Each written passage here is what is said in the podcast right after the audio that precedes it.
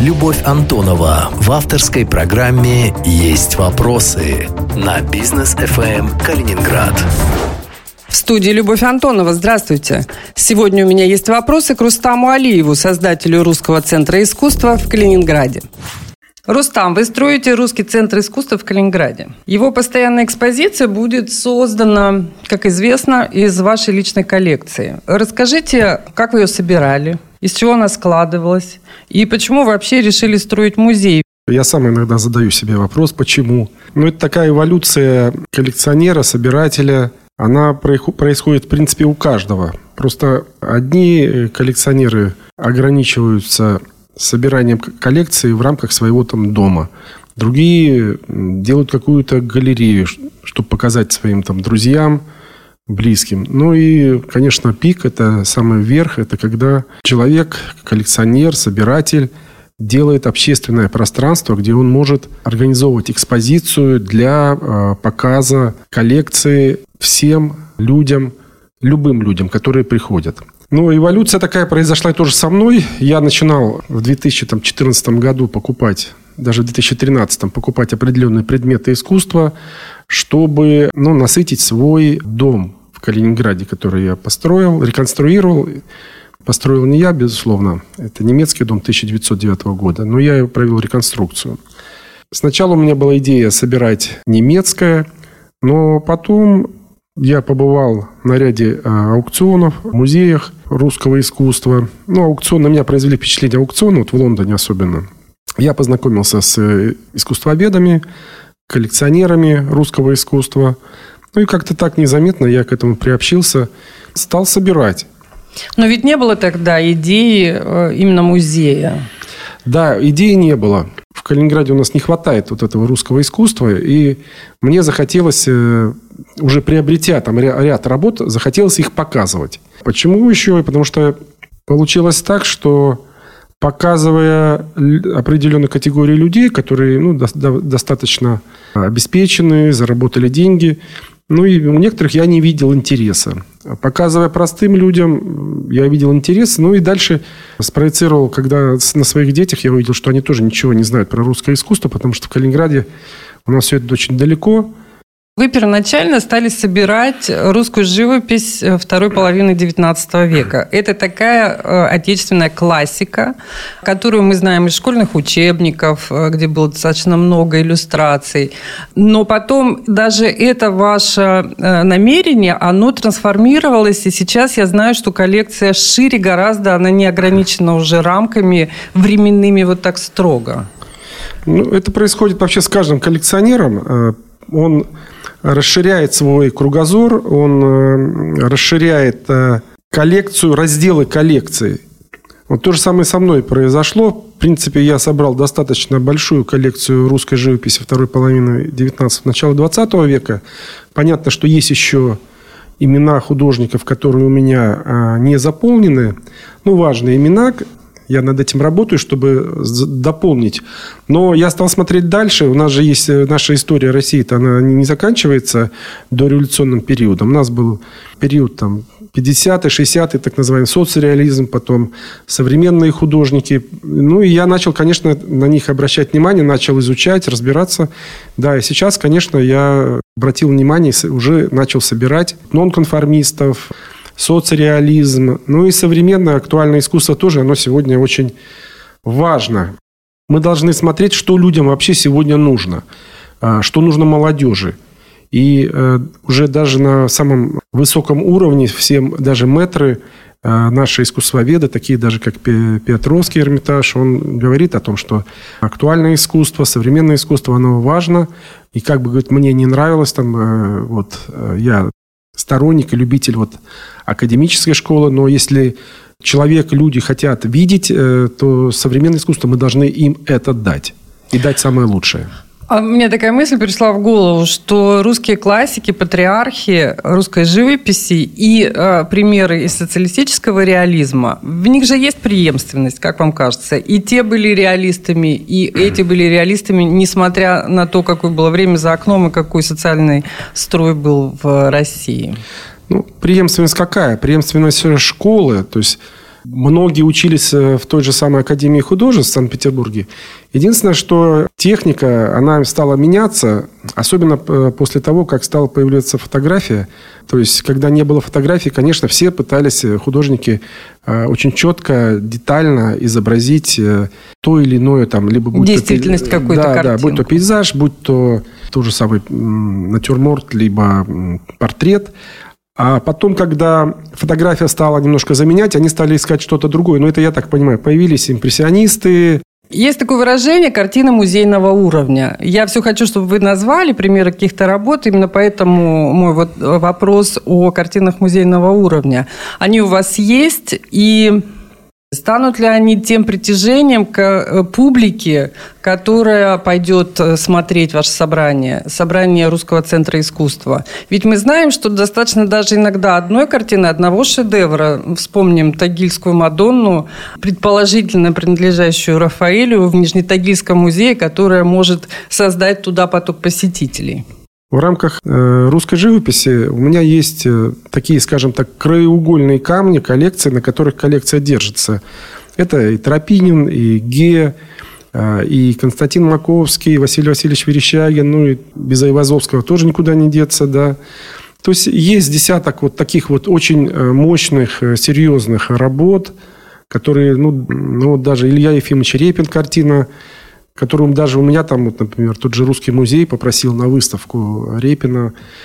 И это, безусловно, будет не то, что это, это, это, с одной стороны, это притяжение, с другой стороны, это лицо коллекции, лицо музея. Обычно люди ходят в музей, в музей на одну и ту же экспозицию. Ну, если ты очень любишь э, живопись, ты, ты сходишь там 3-4 раза в году. Ну, а в остальном, конечно, нужно э, работать над расширением временных экспозиций количество и э, привлекать, рассказывать посетителю разных, э, о разном творчестве художников. Самого искусства очень много, оно разное. И любители изобразительного искусства, они должны увидеть разное. Безусловно, основная постоянная экспозиция, она должна быть, конечно, по возможности сильная, чтобы там было э, на что-то посмотреть. Но я думаю, что, по крайней мере, в э, категории а русская живопись второй половины 19 начала 20 века музей русский, э, русский центр искусства будет выглядеть достойно. Я думаю, вам часто задавали вопрос, сколько стоит шедевр. И вы довольно часто, думаю, на него отвечали. И всегда ли цена определяет шедевр?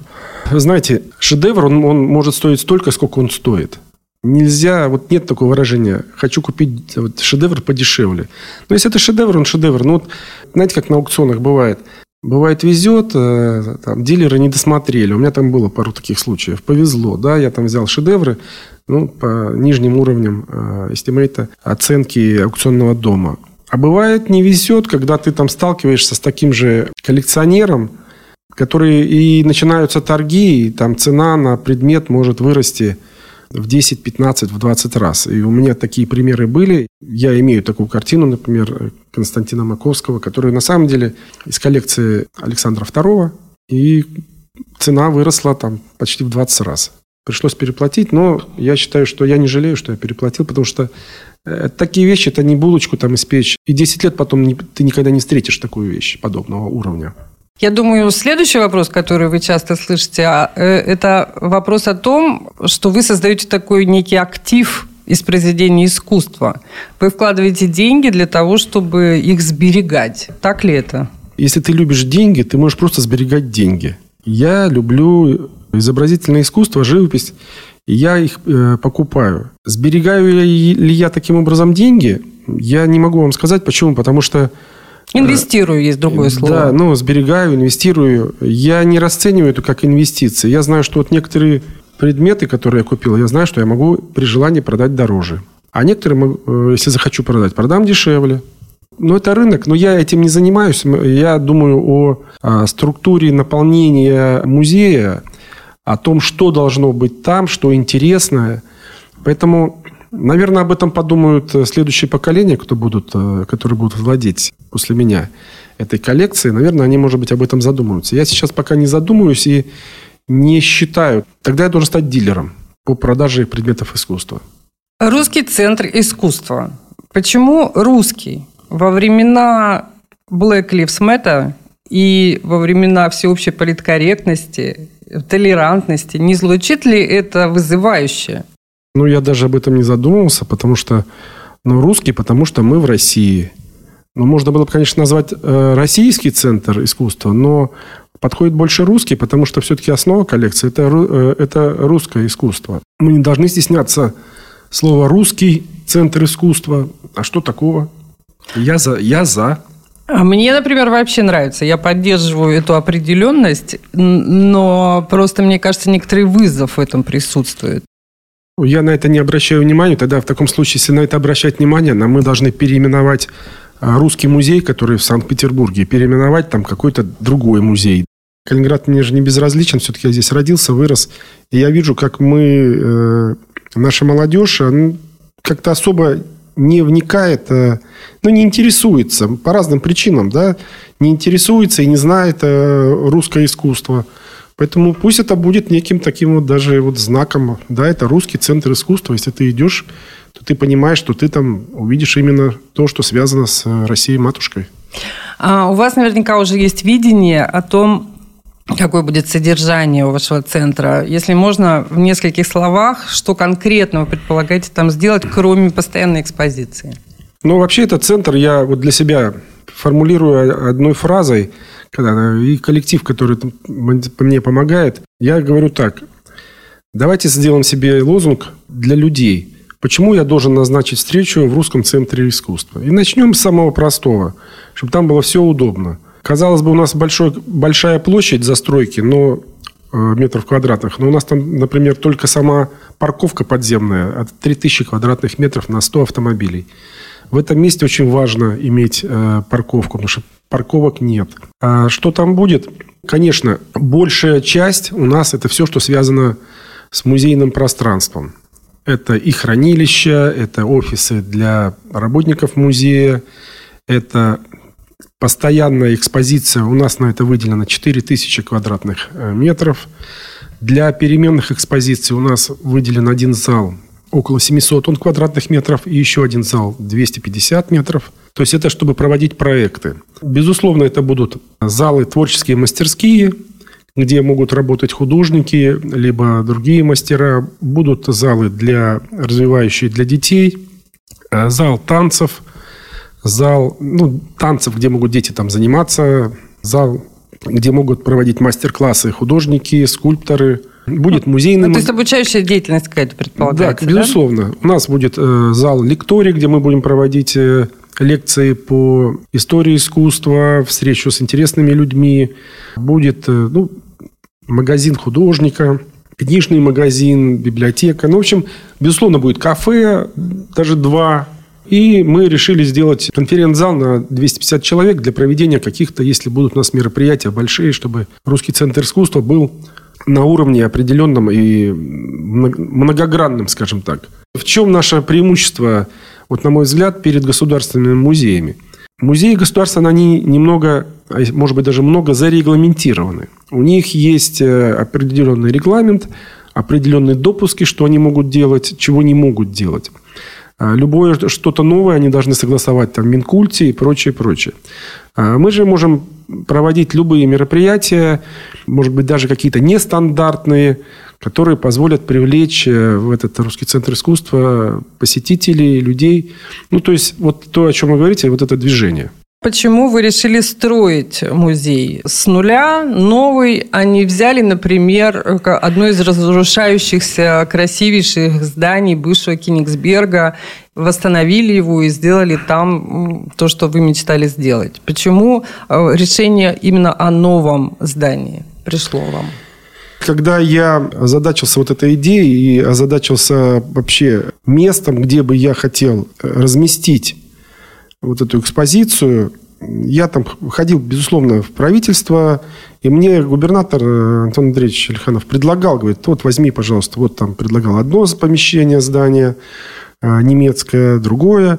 Но я его, ну не то что убедил, я ему просто рассказал, как я это вижу. Я вижу, у меня есть своя концепция видения внутреннего пространства, потому что очень важно иметь э, правильную конфигурацию залов – И важно очень иметь э, правильную технологию, подготовку вот этой среды, воздушный воздух, влажность, температура, то есть а, не приспосабливаться под готовое ну, помещение, да, ну, а сделать его сразу правильно. Конечно. Ну вот посмотрите, ведь э, можно даже посмотреть далеко, не ходить. Вот вы идете вот в Санкт-Петербурге, да, в музей, который э, приспособленный. Вот даже мой любимый русский музей, куда я всегда хожу. Вот ты заходишь, и ты понимаешь, это сразу первое, э, с чем, с чем там сталкиваются музейщики русского музея. Борьба со светом. Да, да, да, да. Вот я тут вас абсолютно понимаю. Да, борьба со светом, с этими бликами, потому что очень много окон, и они пытаются сделать, казалось бы, их надо э, окна вообще закрыть, но они закрыть не могут, потому что есть окна, они пытаются сделать какие-то шторы, у них не совсем это получается, ты мучаешься, чтобы посмотреть экспозицию, поэтому а самое ужасное еще, когда картина под стеклом, и она бликует от вот этого внешнего да, света, да, это да. просто кошмар. Да, поэтому это одна из э, основных задач – это борьба со светом, поэтому для меня вот приспособ, приспосабливаться, ну и вообще реставрировать э, здание под музей – это очень все сложно. И там всегда есть проблемы. Не забуду один момент, один музей в Москве известный, я думаю, потом о нем поговорим еще. Это музей э, э, братьев Ананевых, который приспособленный и я наблюдал, как они по пожарной лестнице на третий этаж носили картины. И они у них не проходили, потому что у них большие полотна. И они там этих в пролетах между лестничными маршами их протаскивали, потому что у них не было лифта, потому что здание было приспособлено. И вот чтобы этого не было, я, я все проектирую, ну и все делаю так, чтобы была логистика, чтобы были лифты и для людей, и для экспонатов, ну и так далее. Поэтому для меня это было принципиально важно строить только новое и только правильно. Вы бы отреставрировали ну, возьмем самое такое клишированное утверждение. Кроется аптеку, например. В идеальном в каком-то состоянии она бы была и совершенно аутентичном, потому что дом, который, о котором мы вначале упоминали, который вы реставрировали на Кутузова, он каждый день собирает там группы туристов, им показывают это как образец а, городской архитектуры, городской виллы. А, и я знаю, что вы сделали там до последнего гвоздя все так, как было. Ну да, я старался э, восстановить то, что можно было реставрировать. Я реставрировал. То, что не подлежало реставрации, я делал точные копии. И я э, над этим долго работал. То, что касается кроицы аптеки, конечно, для меня это место очень важно, потому что я э, жил в том районе в детстве, там была э, слева от входа в арку, там была парикмахерская, куда меня там папа с мамой водили периодически. Я не критикую то, что сделали новые владельцы. Почему? Потому что у каждого свое видение. И э, лучше так, как они сделали, чем бы это вообще разрушалось. Потому что тут два варианта. Либо это делает государство и э, восстанавливает и реставрирует. А здание создает из этого а точку притяжения туристическую показывает. Но если у государства нет на это финансирования, то, значит, надо находить инвестора. Ну, и там уже под него как-то подстраиваться, с ним договариваться, чтобы это, это место ну, как-то обрело вторую жизнь. Слушайте, ну вот меня, например, возмущает эта фраза. Лучше так, чем оно бы разваливалось. Или разрушалось и уничтожалось. Ну вот правда, вы человек, ну, имеющий отношение к искусству, любящий ну, а искусство, архитектуру. Как вы можете говорить, ну, а что, что лучше так? Ну а что, мне было горько смотреть годами, проезжать, смотреть, как это разрушалось. Ну реально. Ну лучше так, ну, ну так, ну а что делать нам? Ну, мне кажется, что какие-то возможности есть. Обременение того, чтобы э, заставить владельца, поставить ему условия. Я понимаю, что заставить в данном случае неуместно. Поставить ему условия, создать э, какую-то проектную группу, помочь в конце концов. Ведь посмотрите, у нас примеров реставрации старых э, немецких домов, хороших примеров тоже вполне достаточно. Может быть, когда мы вычеркнем из своего обихода эту фразу, пусть лучше так, мне кажется, вот какие-то произойдут сдвиги. Люб, ну если бы стояла бы очередь на это здание, то тогда, я думаю, можно было бы, вот то, как вы говорите, если очередь стоит, мы можем выбирать тогда, если, ну, мы, это вот если гипотетически я там со стороны власти, я бы выбирал бы застройщика, поставил бы обременение, но если мы видим, что это здание стоит десятилетия, стоит разрушается десятилетия, и Ну, к сожалению, у государства, наверное, не было каких-то ресурсов. Поэтому, на, наверное, ну, может, можно возмущаться, я понимаю. Не, кстати, вот я не, не, по, не по отношению к кроице аптеке конкретно это говорю. А само, само это утверждение, мне кажется, очень таким циничным. Хотя цинизм – это иногда то, что ну, это... называется правда. Но почему это цинизм? Это не цинизм, ведь лучше так, чем никак. Ну, и зачастую бывает не, мы можем под... могли бы еще подождать лет пять. А лучше так бывает так, что ничего не осталось от того, что мы попытались восстановить. Ведь правда? Люби, я наблюдал своими глазами, как разрушали королевский э, замок. Замок трех королей. Я с папой ходил и лично наблюдал, как его... Ну, после того, что я видел, у меня это в памяти осталось. Вы человек из бизнеса, человек, который понимает бизнес-процессы и знаете так же, как и ваши коллеги-бизнесмены, занимающиеся гуманитарными проектами, что если ты не поставишь любое самое прекрасное, самое романтичное дело на э, рельсы экономики, ничего не получится. Какая бизнес-схема, какая экономика лежит в основе Русского центра искусства? Экономика, она простая, расходы минус доходы. Из чего складываются доходы? Да. Про расходы э, понятно, что они большие, на этом этапе точно большие. На да, чем будете зарабатывать? На чем будем зарабатывать? Ну, конечно, у меня в идеале, э, в идеале схема следующая. Это э, мои инвестиции в строительство э, собственных средств, создание этого русского центра искусства – и дальше э, в Русском центре искусства будут э, коммерческие определенные истории. Ну, вот я уже рассказывал. Парковка, это будет там какие-то магазины, которые, которые будут сдаваться в аренду. Понятно, они будут сдаваться в аренду, и они будут обременены определенной тематикой. То есть там не будут продаваться телефоны, там, там будет связано только вот с, с искусством.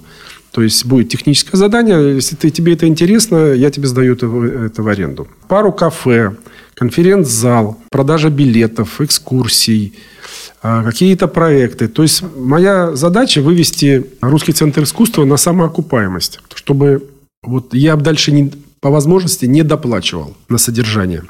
Ну, конечно, если нужно будет доплачивать, наверное, не сразу, как говорится, Москва строилась, буду доплачивать, ну, чтобы... Перспективу в, вы в какую видите временную? Для того, чтобы... Как да, бы, да, рас... чтобы перестать доплачивать. Знаете, все зависит от нас, от, от нашей работы. Это работа команды, коллектива. Насколько мы будем интересны, насколько к нам будет туристический поток, покупатель музейного билета. Ведь он э, главный, ну, как сказать, не, конечно, не инвестор, но э, главный участник этого экономического процесса.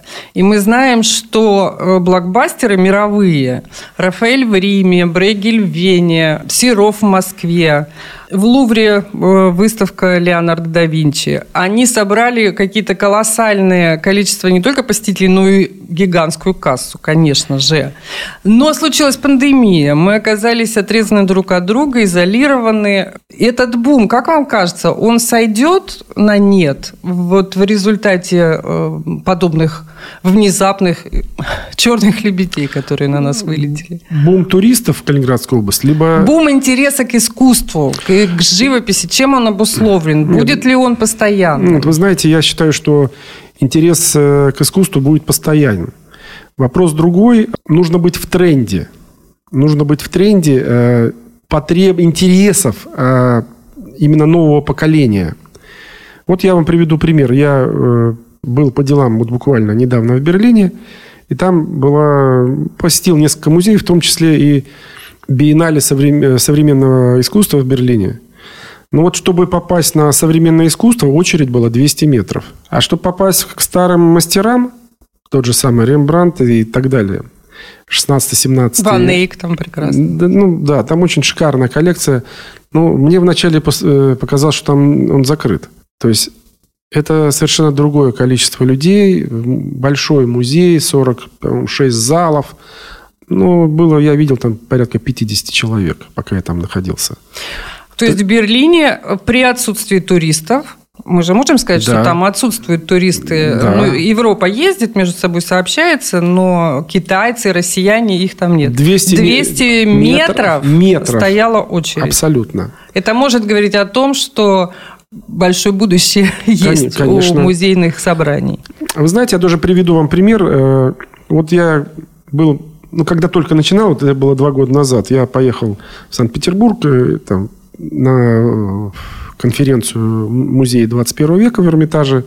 И в Эрмитаж сходил, и в Русский музей. Потом решил посмотреть музей. Такой есть музей Эрарта «Современное искусство» в Санкт-Петербурге. Мне говорят, ой, нечего туда ехать, те, с кем я был. Я говорю, не, ну давайте съездим, посмотрим. Вы знаете, я был удивлен, сколько там было много людей. Люди возраста от 25 до вот 40 лет. Вот, этот, вот эта категория людей. Я понял, что им это надо. А потом оказалось, что туда водят школьников, потом оказалось, что туда водят э, студентов э, высших учебных заведений, я говорю, почему? А почему не в Эрмитаж? Почему не в Русский музей? Молодежи интереснее там. Вот такой... Современное искусство интересно. Да, да, да, да. Вот такой был ответ. Очень, кстати, вот на хорошую мысль вы наталкиваете в том смысле, что я не раз в европейских музеях видела детей, причем э, детей возраста ну, каких-то младших школьников, э, которые просто сидели на полу, и педагог им рассказывал о Пикассо, ну, казалось бы, сложных довольно-таки вещах, и они с интересом слушали. Это же, в общем, тоже бизнес-идея завести вот такие уроки живописи, тем более русской живописи в вашем центре. Это нормально. Я думаю, что мы к этому придем. И, ну, тут будет, наверное, не только у нас, ведь строится серьезная да. институция да. такая. Сейчас вот. мы к этому вернемся. Если э, некоторое время назад, даже мы с вами в разговоре выражали такое сомнение о том, будет ли э, вот этот поток посетителей э, большим в, не только в музей, но и вообще в Калининград. И этот сезон, вот минувший сезон, показал, что этот поток не просто может быть, он может быть большим. 300 тысяч э, туристов таких чистых туристов, без всяких оговорок, приехали в Калининград за два месяца. И что вы думаете? Это сработал эффект вот пандемии, закрытых границ, невозможности куда-то уехать? Или все-таки Калининград и то, что в нем можно посмотреть, способно дать этому туристическому потоку содержание? Ну, во-первых, тут все и то, и то, потому что Никто не отрицает, что пандемия, закрытие границ, ну, конечно, снизило поток наших граждан на выезд в другие страны. И людям все равно нужно куда-то ехать. И грани... когда даже и самоизоляцию сняли, люди соскучились по поездкам.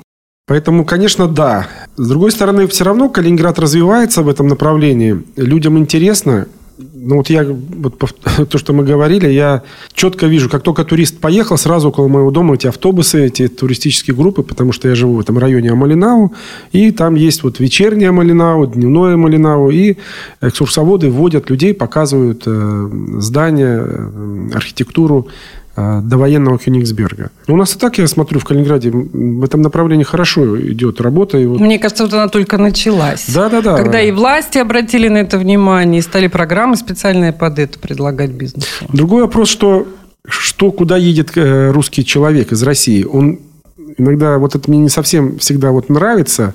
Хочется, чтобы э, он едет смотреть Германию. В Калининграде, вы Да, он едет смотреть Германию, Кенигсберг, хотелось бы, чтобы мы что-то тоже такое создавали, а, современное, ну, мы можем этого коснуться, конечно, нашей архитектуры сегодняшней. Я бы коснулась архитектуры э, Русского центра искусства. В каком стиле она будет сделана? Вы несколько раз, я знаю, переделали проект. Ну, а, Что да, это будет, как да, будет да. выглядеть? Я, я делал конкурс, э, я делал конкурс на архитектурное решение. Участвовали э, архитекторы из Москвы, Санкт-Петербурга, но вы знаете, вот у них это тоже у них работал стереотип.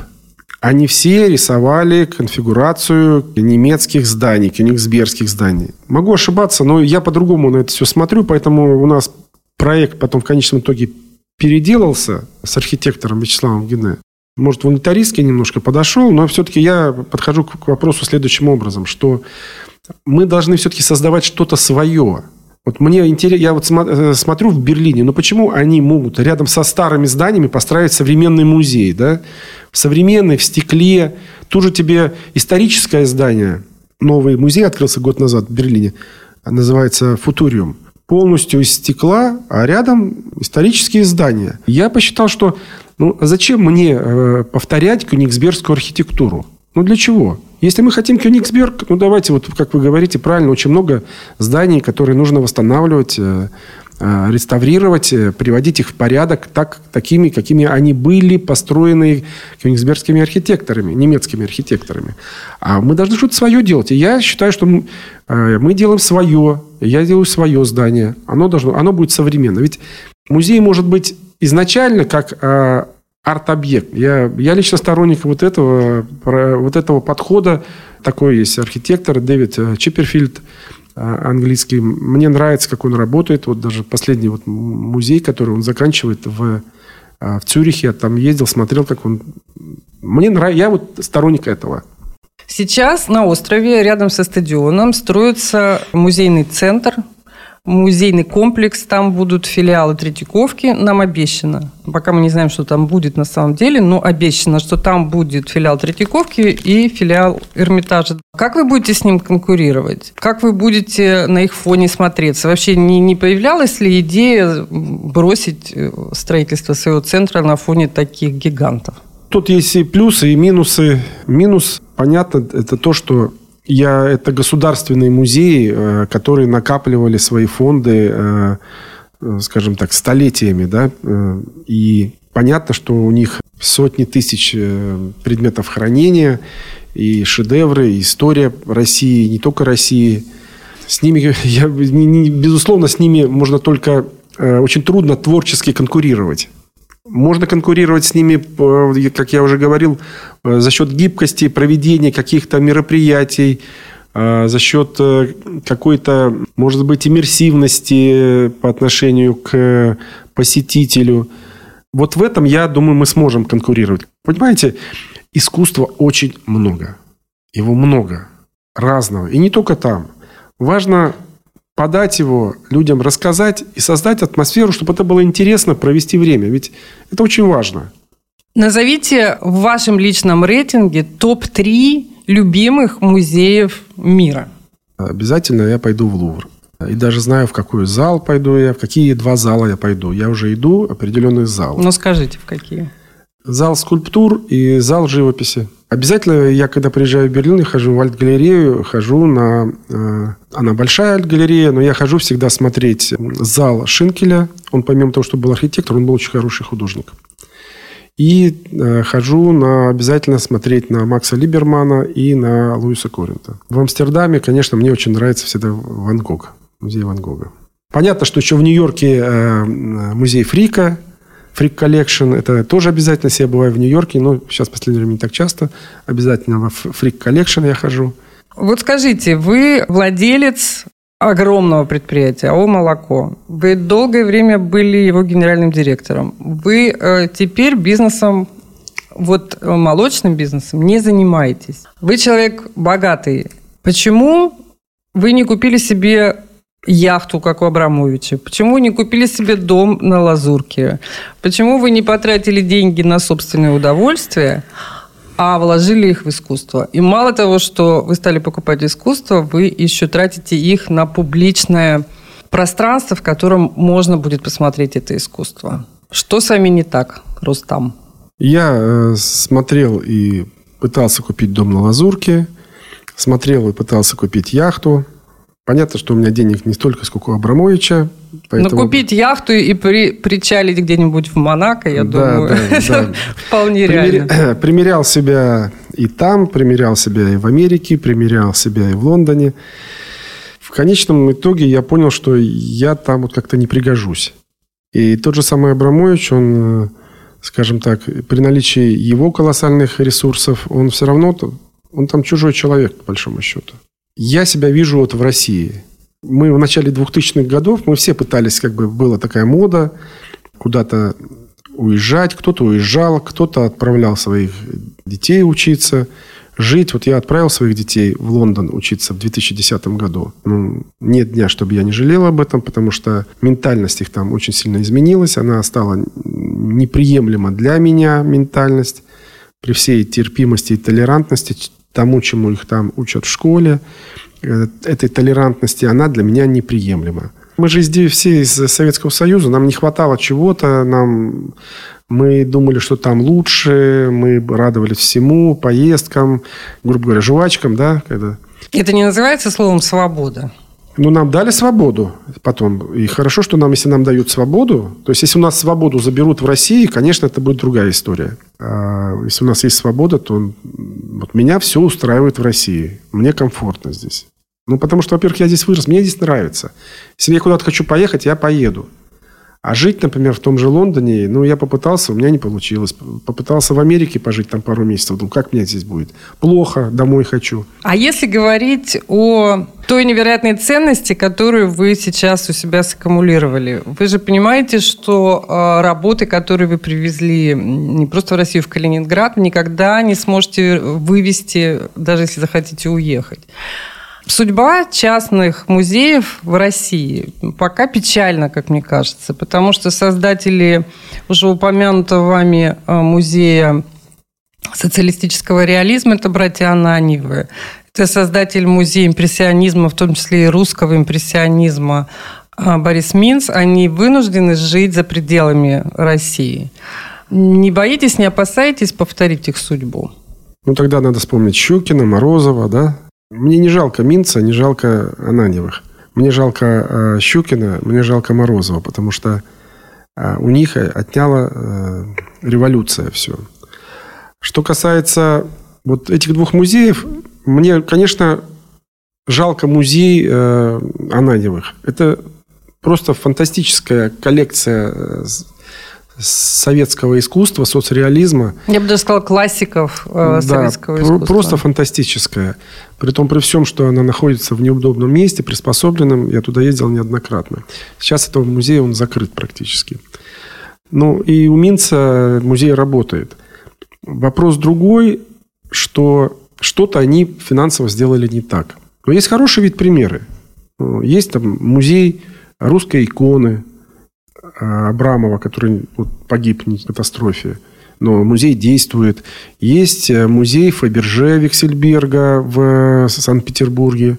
Ну, работают музеи. Я не то, что я боюсь, даже не знаю, как сказать. Я верю в хорошее. Вы видите, каким будущее вашего русского центра искусства? Я, если бы я не верил бы, я бы не занимался бы этим. Я вижу красивую картинку, интересную – Э, что я буду сам ходить и проводить экскурсии. Это такой пенсионный, работа на пенсии. В какие моменты вы испытываете счастье? Счастье, вы знаете, счастье и радость жизни – это как бы слова, как бы синоним. Но для меня это слова, они, э, ну, как бы рядом идут. Счастье, ну, я смотрю, как радость жизни. Ребенок мой смеется, там маленький, я, я, для меня это счастье что-то у меня получилось э, в, в работе, в бизнесе, ну, для меня это тоже создает положительные эмоции, хорошее настроение.